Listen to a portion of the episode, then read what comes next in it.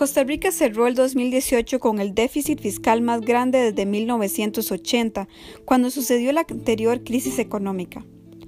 Hay muchos factores que contribuyen a que esto haya sucedido, pero en síntesis el país ha estado gastando mucho más de lo que puede generar. Una de las formas para remediar este problema ha sido la aprobación de la reforma fiscal, que intenta aumentar la recaudación y limitar el gasto del gobierno. Ambas tareas implican un considerable esfuerzo por parte del gobierno. Para limitar el gasto se necesita mejorar el control sobre en qué se está gastando ese dinero y buscar claridad en las prioridades de los presupuestos. Y para aumentar la recaudación se necesitan sistemas que permitan identificar la mayor cantidad posible de transacciones económicas de la población y los montos que deben recaudarse de cada una de dichas transacciones. A mediados del 2019, el Banco Interamericano de Desarrollo aprobó un préstamo para Costa Rica por 350 millones de dólares, con los objetivos de modernizar el sistema tributario y mejorar el control del gasto, ambos altamente relacionados con los objetivos de la reforma fiscal aprobada en diciembre del 2018.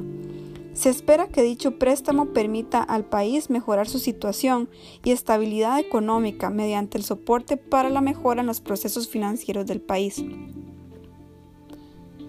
En septiembre del 2019 se anunció que el BID aprobó una línea de crédito por 350 millones de dólares, con el objetivo de mejorar la infraestructura vial del país, que consiste en un programa de obras específicas donde se financiara una parte con dinero financiado por el BID en conjunto con financiamientos que incluyen al MOPT a través del Consejo Nacional de Vialidad, el CONAVI.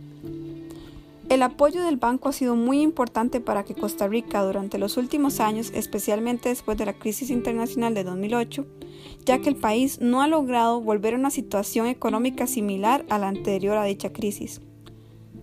La estrategia del país durante el 2015-2018 tuvo el objetivo de contribuir a las acciones del gobierno para lograr un crecimiento más alto, más inclusivo y sostenible y acelerar el ritmo de la reducción de la pobreza.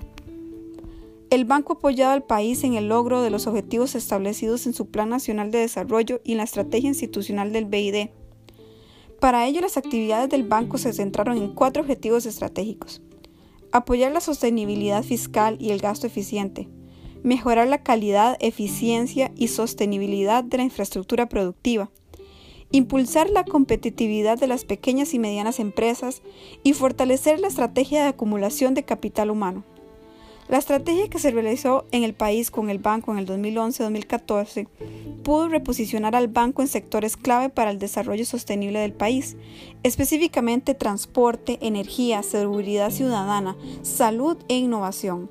Dadas las debilidades en la capacidad de ejecución de la inversión pública, esa estrategia también propuso trabajar para fortalecer y mejorar la gestión financiera y los sistemas de contratación pública. Es claro que el BID ha sido un, soporte muy importante para distintas administraciones del gobierno costarricense. Los préstamos y líneas de crédito se han enfocado en los objetivos estratégicos más importantes para mejorar la situación económica y social del país, ya que no ha sido solamente facilitar el dinero, sino también trabajar en el plan de utilización de ese dinero, enfocándolo en programas y proyectos que permitan mejorar el desarrollo del país. Costa Rica continúa estando en una situación financiera complicada y aunque la reforma fiscal fue aprobada a finales del 2018, ya se continúan haciendo esfuerzos para mejorar la recaudación, pero es cierto que no hay una salida totalmente clara de la crisis actual. El apoyo del BID sigue siendo fundamental para el alcance de los objetivos estratégicos del país en el área económica con la